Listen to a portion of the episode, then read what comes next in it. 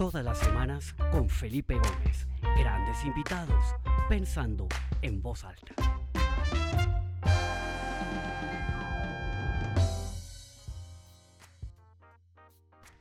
Bueno, qué alegría estar con, de nuevo con ustedes. Bienvenidos a esta nueva edición del programa Pensando en Voz Alta. Mi nombre es Felipe Gómez.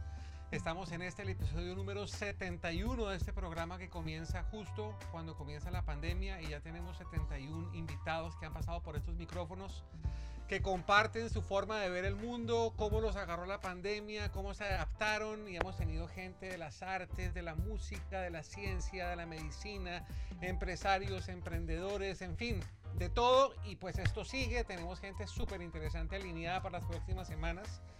Y me da mucha alegría ver a tantas personas conectadas. Se han conectado muchísimas personas de distintas partes del mundo. Eh, creo que este ha sido el episodio récord en inscripciones. Eh, mucha gente inscrita. Eh, creo que es un tema de mucho interés. El miedo, cómo afrontarlo, cómo superarlo, cómo canalizarlo para lograr cosas increíbles. Y para ese tema, pues tengo una invitada absolutamente increíble. Pilar Jericó, española. Eh, ejecutiva, muy activa en el mundo empresarial de recursos humanos en España, profesora en universidades como el Instituto de Empresa, la Javeriana, Adolfo Ibáñez en Chile, conferencista en distintos países.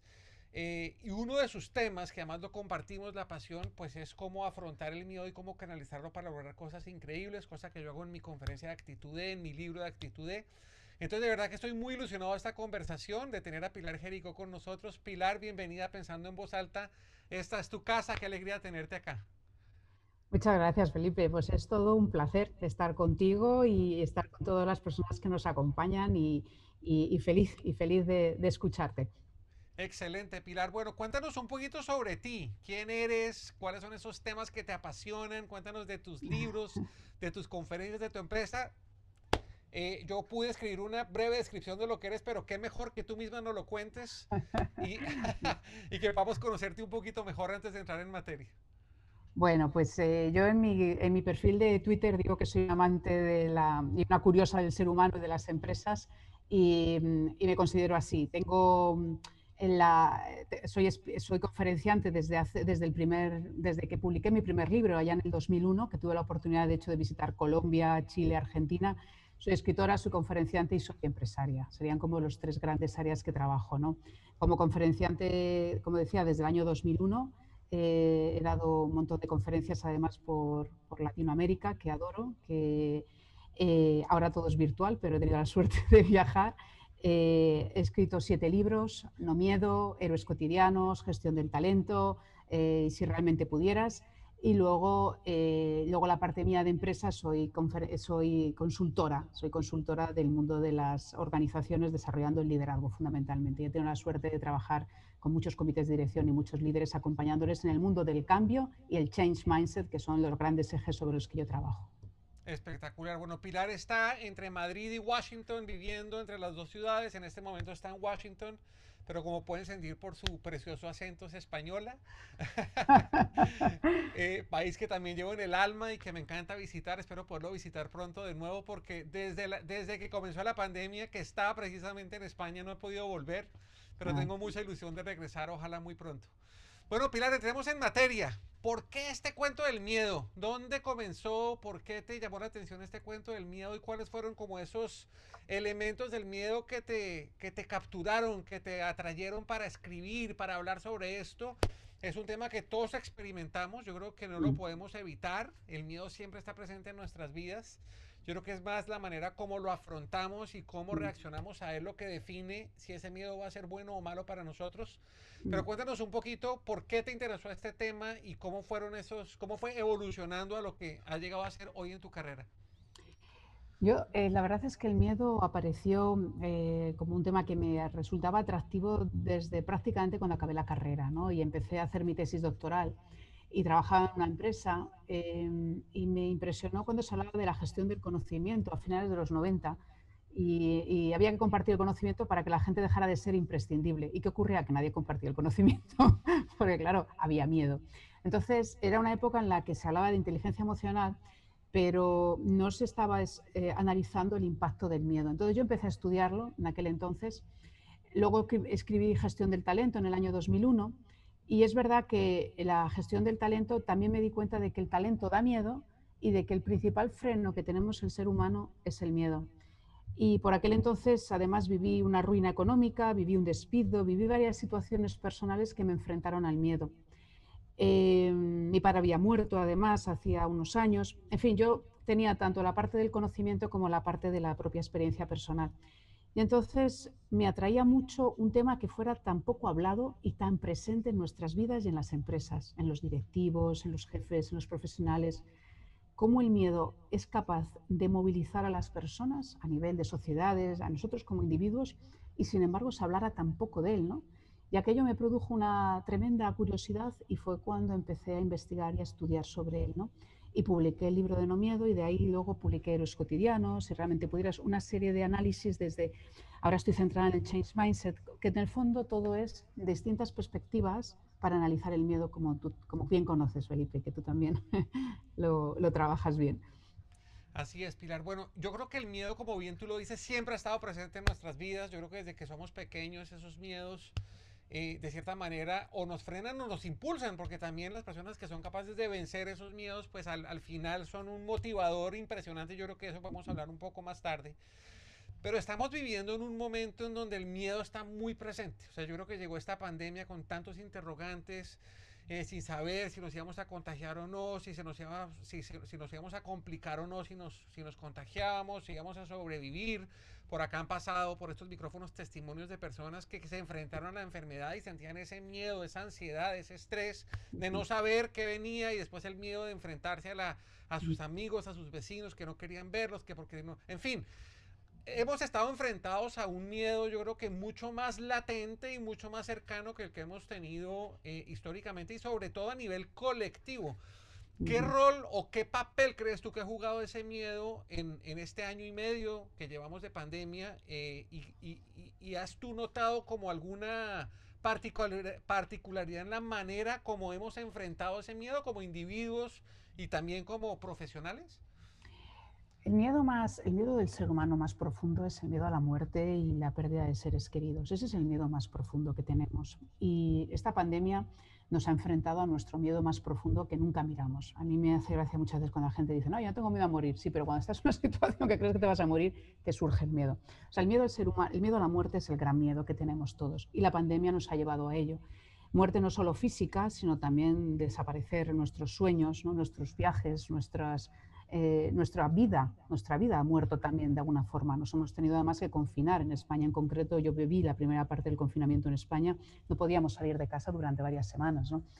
Entonces nos ha enfrentado a, algo que es lo que hace, eh, lo que ha hecho esta pandemia, que es obligarnos a ser nosotros mismos nuestro propio laboratorio de analizar qué nos está ocurriendo. ¿no? Y nos hemos enfrentado a la emoción grande, la más poderosa que tenemos como seres humanos, que es importantísima tenerla, que es la que nos ayuda a la supervivencia, que es el miedo.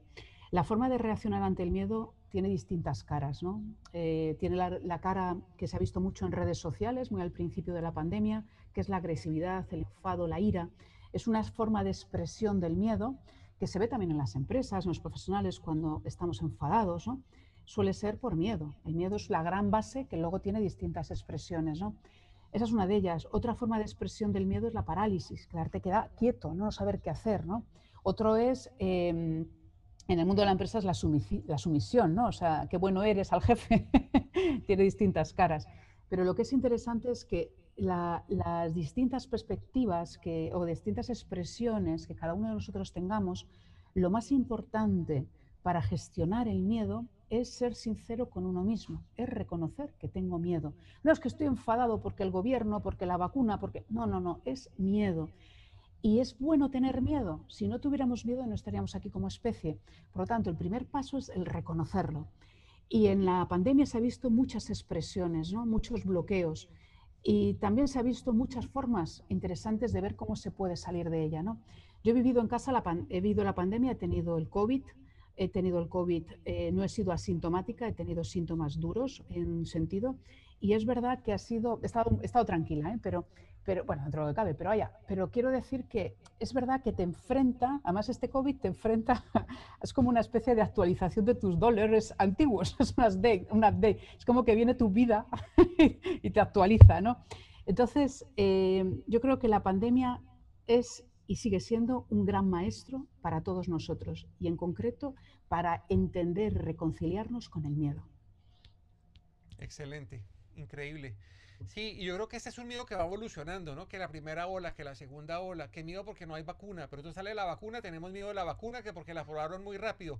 Entonces es, es, como una pirámide de miedos que se ha ido construyendo, ¿no? Voy a perder el trabajo, no voy a perder el trabajo, etcétera, etcétera, que nos ha expuesto a ese miedo de una manera mucho más contundente de lo que veníamos acostumbrados, con todo y con que el miedo siempre ha estado ahí presente, ¿no?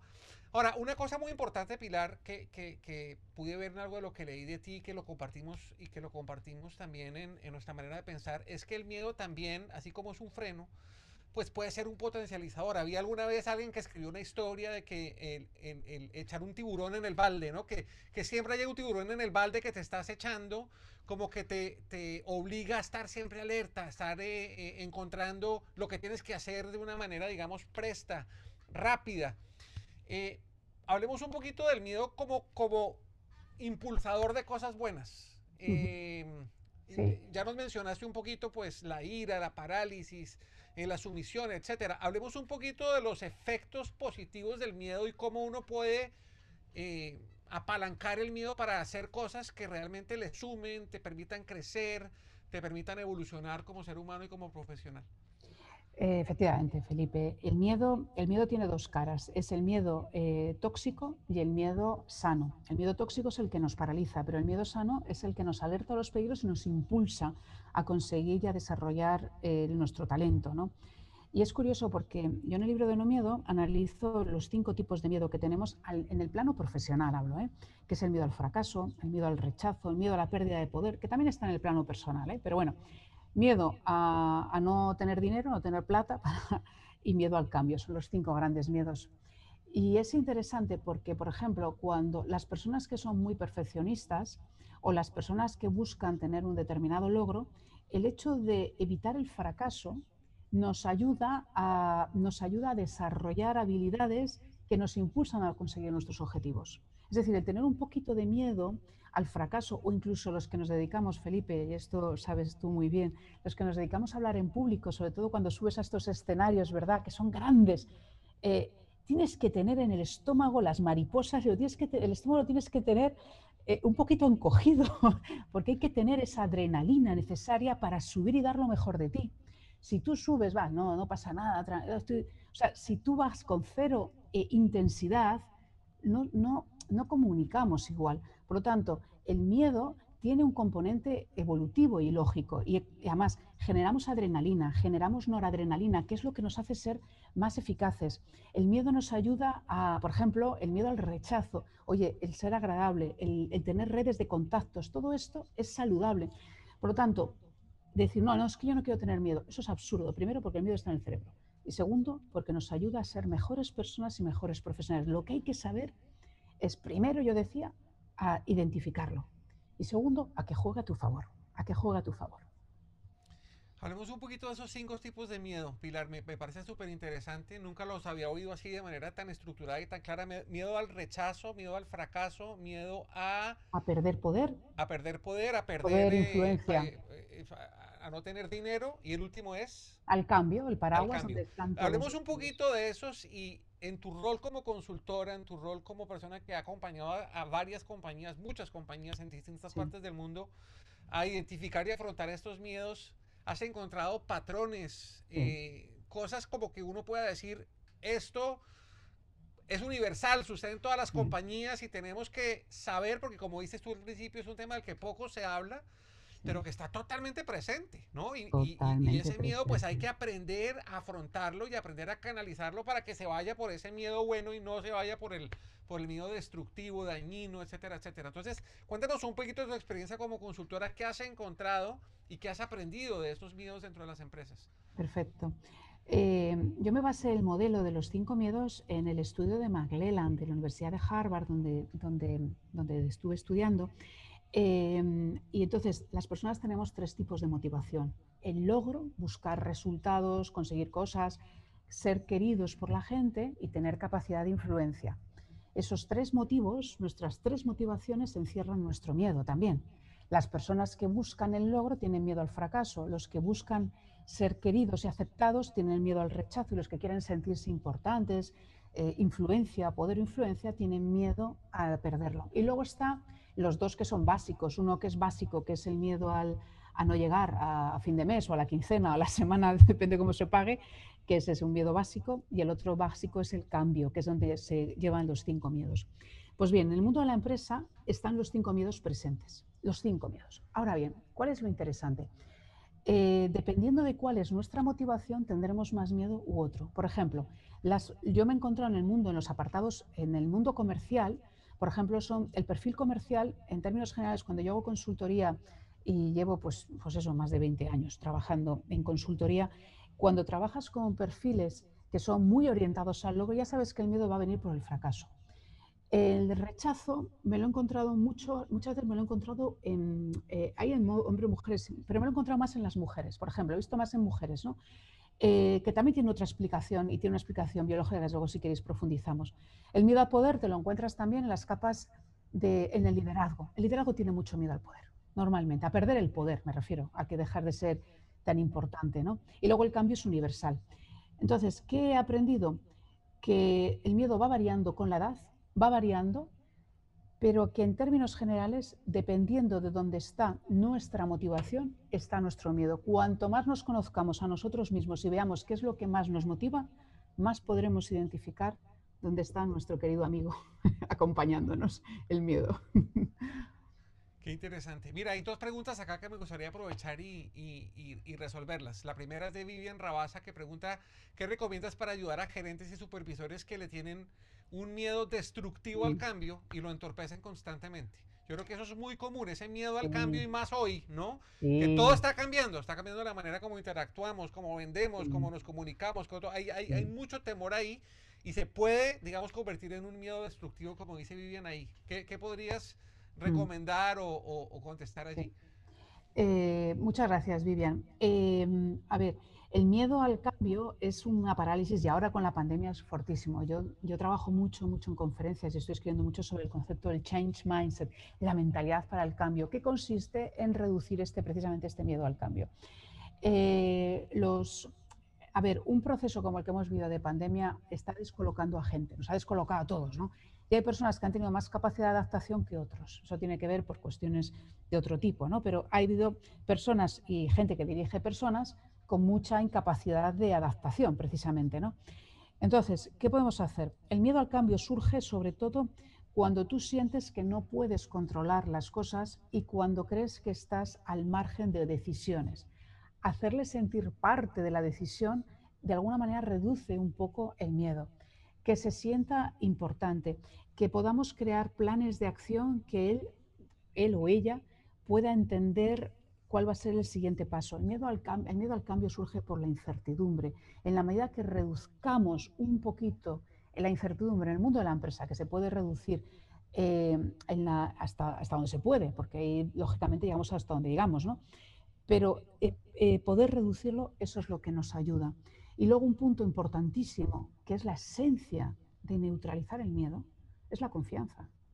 La confianza, el querer lo que haces, la pasión, enamorarte de lo que haces, tener claro hacia dónde puedes ir o explorar hacia dónde puedes ir.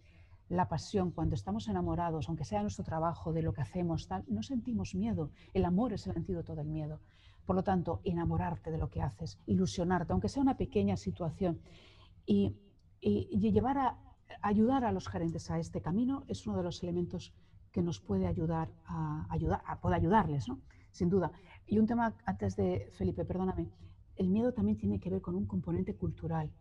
McLennan lo decía, el mundo anglosajón tiene un miedo social, el mundo latino, hispano tiene otro, el mundo musulmán, árabe tiene otro. O sea, que depende de cada cultura, hay un tipo de miedo en el que tenemos que movernos.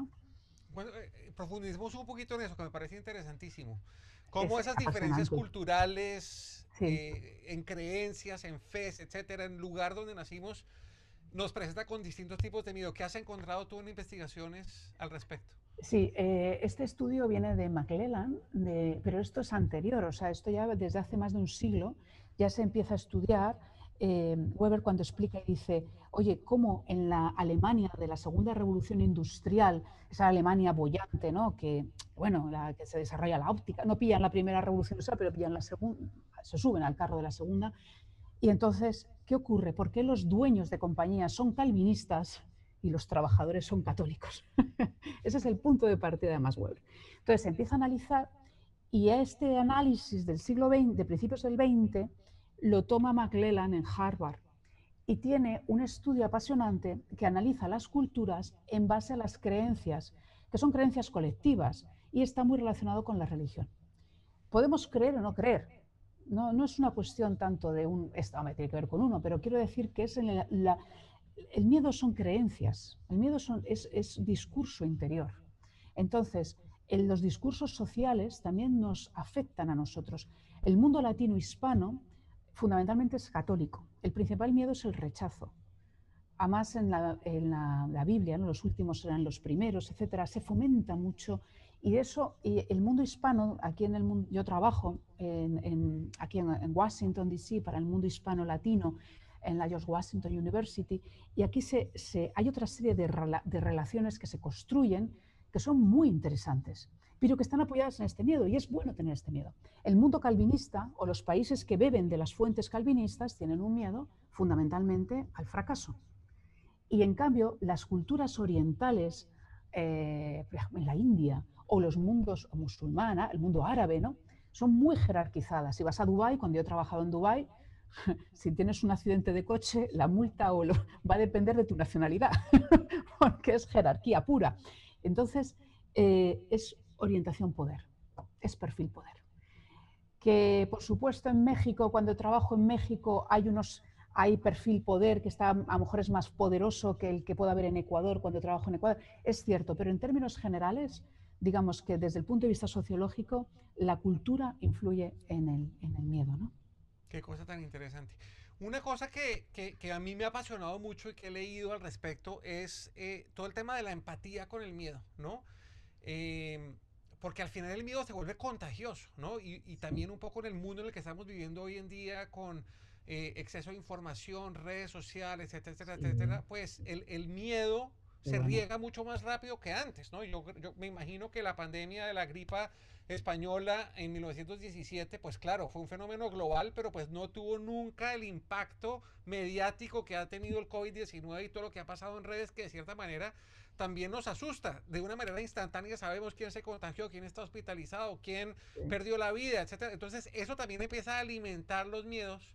Cómo la tecnología, la evolución digital, eh, todos estos procesos de, ¿no? de exposición a, noticias falsas y reales, pero que de cierta manera están alterando nuestro, nuestra opinión y nuestra manera de ver el mundo, ha afectado los patrones y la velocidad a la que el miedo se riega por el mundo.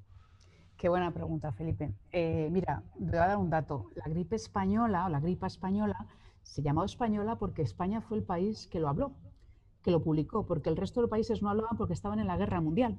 Entonces, como España estaba fuera de la guerra, habló de ello. Por eso se puso, eh, se le llamó así. Y es curioso porque esto es una metáfora muy buena porque cuando se habla de algo y se habla mucho y se pone mucha perspectiva y mucho tal, mucho foco, está generando un miedo también. Y estamos más expuestos al miedo con las fake news, con las noticias falsas y con el bombardeo de información que tenemos constantemente. Por lo tanto, una de las claves fundamentales, luego si quieres hacemos un repaso de algunas claves porque he visto algunas preguntas que lo están formulando, una de las claves importantes es la desconexión digital de contenidos que nos hacen daño. Es decir, hay, hay que saber qué te está dañando. Y aunque tengamos mucha, a mí por ejemplo lo de Kabul, a, mí personalmente me, tiene muy consternada eh, y, he devorado para entender la realidad. Pero hay que saber suministrar también la información, porque si eso nos va a afectar muchísimo, tenemos que, alguien lo decía aquí, lo decía Churchill, ¿no? eh, hay que ocuparse, hay que ponerse en la acción. Yo cómo puedo ayudar, de qué manera puedo ayudar, pero dejar de darle vueltas. Mira, eh, yo llegué, cuando estuve en Harvard, hubo un libro que leí que hablaba de que el 8% de nuestros miedos son reales, el 92% son invenciones de nuestra mente. Si lo estamos alimentando, fíjate lo que va a ocurrir, lo que va a suceder, las redes sociales, ta, ta, ta, y las, las noticias que más fluyen y más corren son aquellas que tienen dos peculiaridades, despiertan el miedo o despiertan la ira. Y eso es lo que vamos a encontrarnos. Y son las emociones en las que hay que, hay que cuidarse, hay que cuidarse, hay que pues, ver tu canal, Felipe, que estás haciendo un trabajo maravilloso, escuchar conversaciones, noticias que nos alimenten el alma, ¿no? que, nos haga, eh, que nos cuiden. Pero tener no significa negar la realidad, significa no alimentar noticias que nos hacen daño, ni conversaciones con personas que nos hacen daño. Hay que saber cuidarse. Muy importante eso. Yo me acuerdo al inicio de la pandemia, me imagino que a muchos les pasó, pero yo todos los días, a todas las horas, estaba viendo las curvas y no sé qué. Llega un momento donde uno ya está la angustia, ¿no? Que, te, empieza a hacer daño, más que, más que la, la, bondad de informarte, te estás destruyendo, te estás haciendo una cantidad de películas en la mente. Entonces, lo que dices tú, hay que saber racionalizar, desconectarse de las cosas que te generan miedo, etcétera. Pilar, eso está muy bueno, pero se nos está acabando el tiempo, desafortunadamente. Yo, yo quiero que hablemos un poquito. Ahí alguien preguntó, miedo, ansiedad, estrés, temor. ¿Son sinónimos? ¿Son cosas distintas? Eh, hablemos un poquito. ¿Alguien, alguien alguna vez leía que, la, que el miedo es el presente, el estrés es de cosas que sucedieron en el pasado, la ansiedad sobre el futuro. No sé, ¿tú, tú qué has visto? ¿No? Eh, miedo, ansiedad, estrés y temor. Eh, ¿Esos cuatro términos son sinónimos o son cosas distintas? No, son, a ver, la base es el miedo. Es la base. El miedo es una emoción que es como una caja donde hay muchos elementos dentro. ¿no? Uno es el temor, que es el miedo más de menor graduación. El estrés es una anticipación de algo que puede ocurrir. Eso hay un libro de la Universidad de Stanford, Sapolsky, que dice eh, ¿por qué las cebras no tienen estrés? Porque no tienen, porque, perdón, ¿por qué las cebras no tienen úlcera? Porque no tienen estrés. En fin del libro, nos anticipan. la anticipación que necesitamos como seres humanos nos genera estrés y no sabemos canalizarlo. La ansiedad, eso ya tiene que ver con temas de salud mental. Eso ya es, es distinto al estrés. A veces se utiliza de manera similar, pero los psiquiatras lo abordan de forma diferente. Entonces, eso ya entra en el terreno de la psiquiatría. ¿no? Eh, la base es la misma, es el miedo, es una emoción, ¿no? el miedo como, gran, eh, como algo que nos, que nos, que, nos supera. ¿no? Entonces, eh, lo que es interesante, que decía, es saber identificarlo. Por ejemplo, es como el miedo a... es, que es que el miedo está en todos los sitios. ¿no? Cuando, yo fui, cuando yo tuve, cuando fui a dar a luz, me acuerdo que, me dijeron que tenía que hacer cesárea y le dije a mi marido, digo, tengo miedo. Y me dijo, es que si no lo tienes ahora no serías humana. o sea, que el miedo nos va a acompañar. Lo que importa es la graduación y qué hacemos con él. Espectacular. Bueno, Pilar, en estos pocos minutos que nos quedan, porque no hablamos un poquito de tus consejos, tu, lo que tú has encontrado en tus investigaciones de cuando uno está enfrentado a un gran miedo, ¿qué es lo que debe hacer? O sea, me imagino que hay como unas, ¿no?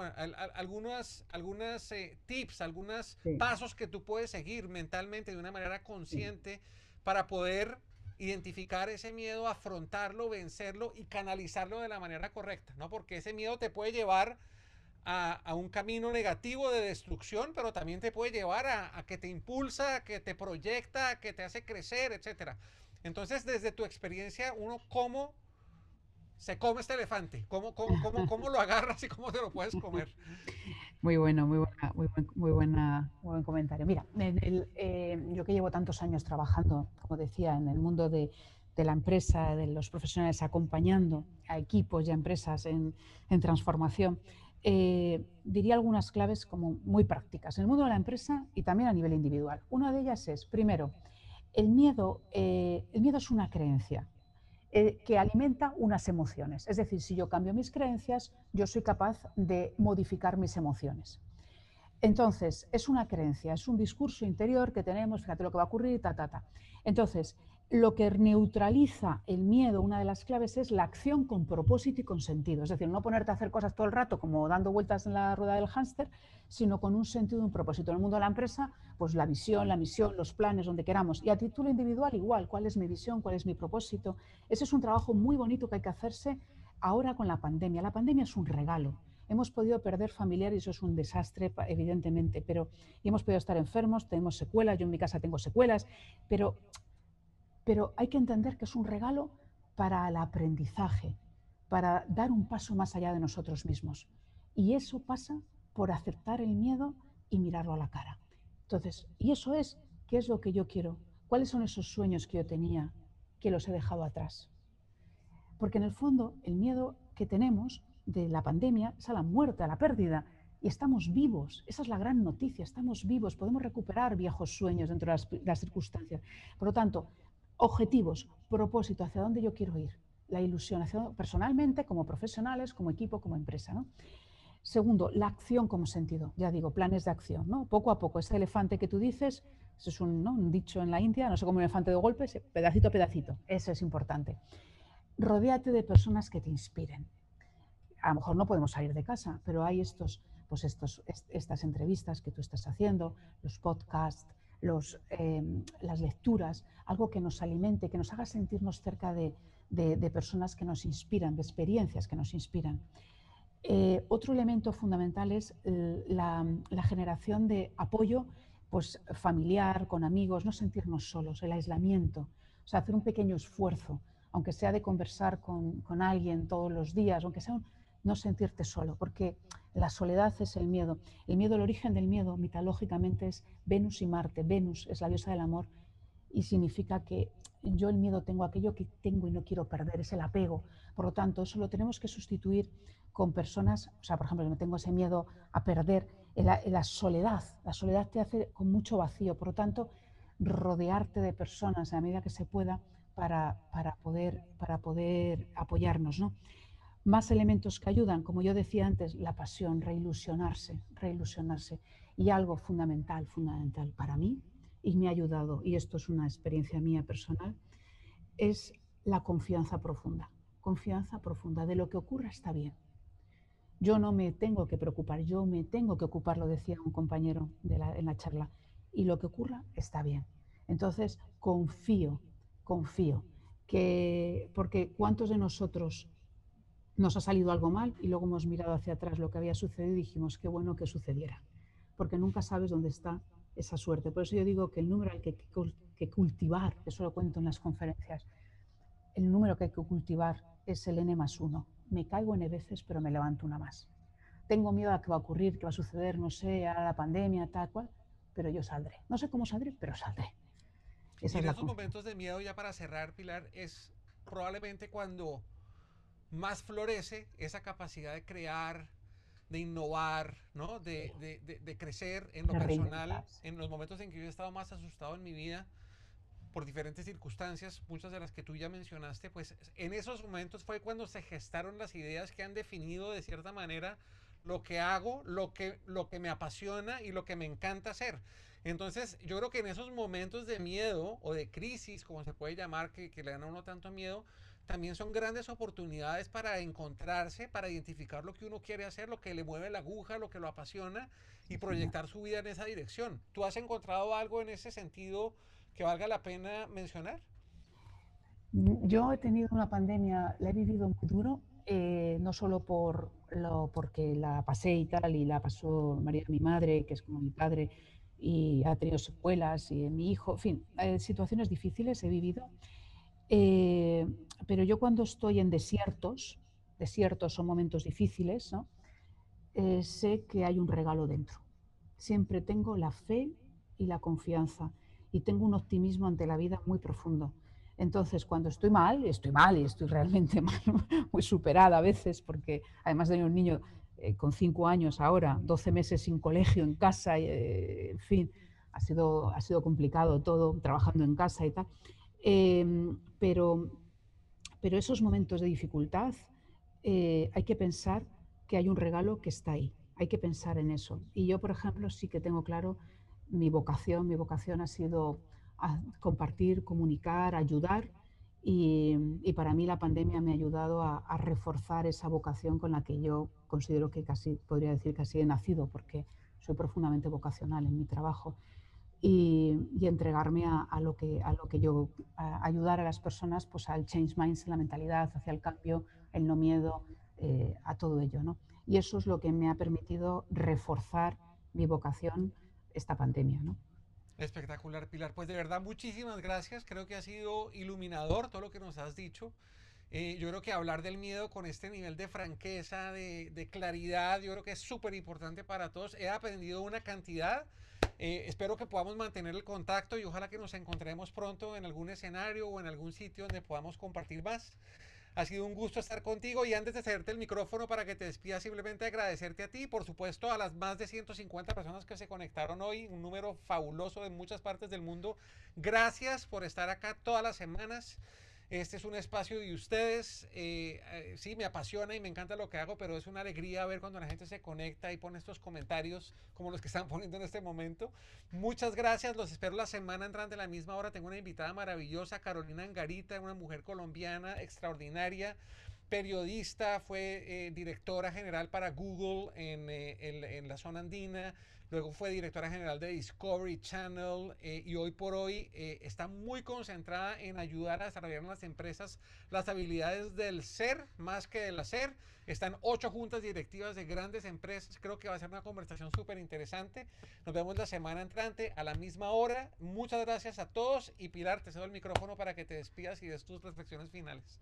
Bueno, pues muchísimas gracias Felipe por esta oportunidad. Muchas gracias a, a, todas las personas que nos habéis acompañado, estos mensajes tan maravillosos que estáis compartiendo. Muy agradecida.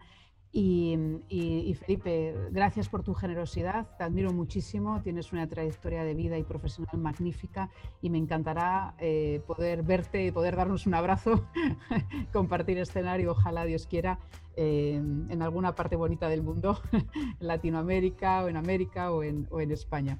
Así será, con, sin lugar a dudas, Pilar. Muchas gracias. Nos vemos la semana entrante. Esta tarde queda esta conferencia subida en la página www.pensandoenvozalta.com si la quieren volver a ver o compartirla con sus amigos en redes sociales.